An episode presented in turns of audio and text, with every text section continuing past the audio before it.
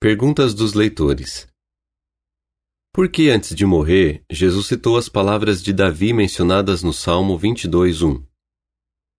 Uma das últimas frases que Jesus falou antes de morrer é a que aparece em Mateus 27:46. Deus meu, Deus meu, por que me abandonaste?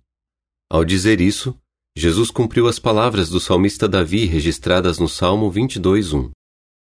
Seria errado acharmos que Jesus falou essas palavras porque estava decepcionado ou porque tinha perdido a fé por um momento. Jesus entendia totalmente por que precisava morrer e ele estava disposto a fazer isso. Jesus também sabia que quando chegasse a hora de morrer, Jeová precisaria remover qualquer cerca de proteção que houvesse em volta dele. Jó 1:10.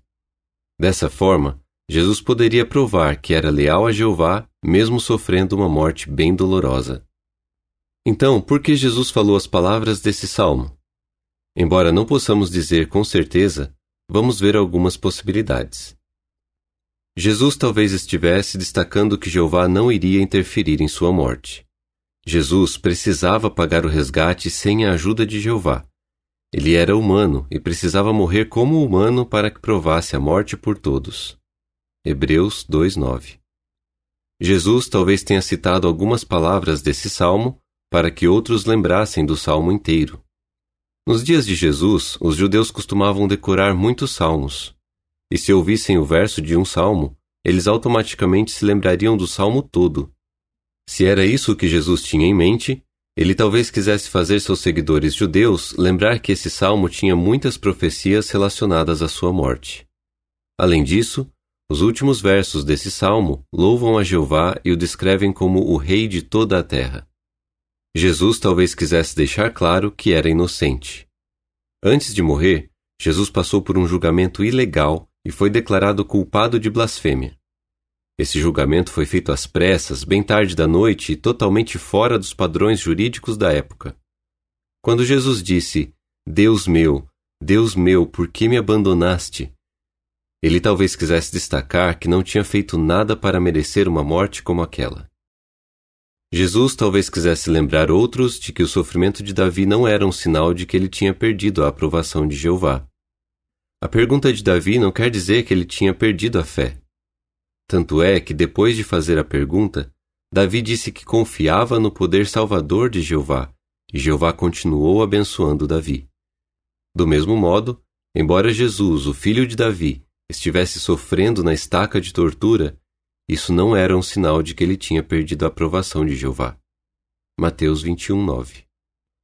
Jesus talvez estivesse expressando a dor de não poder ter a proteção de Jeová naquele momento.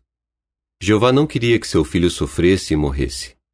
Isso só foi necessário depois da rebelião no Éden.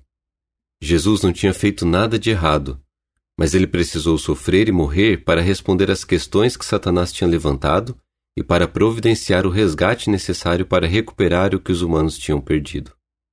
Isso só seria possível se naquele momento Jesus perdesse pela primeira vez a proteção de Jeová. Jesus talvez quisesse ajudar seus seguidores a pensar no motivo de Jeová permitir que ele morresse daquela maneira.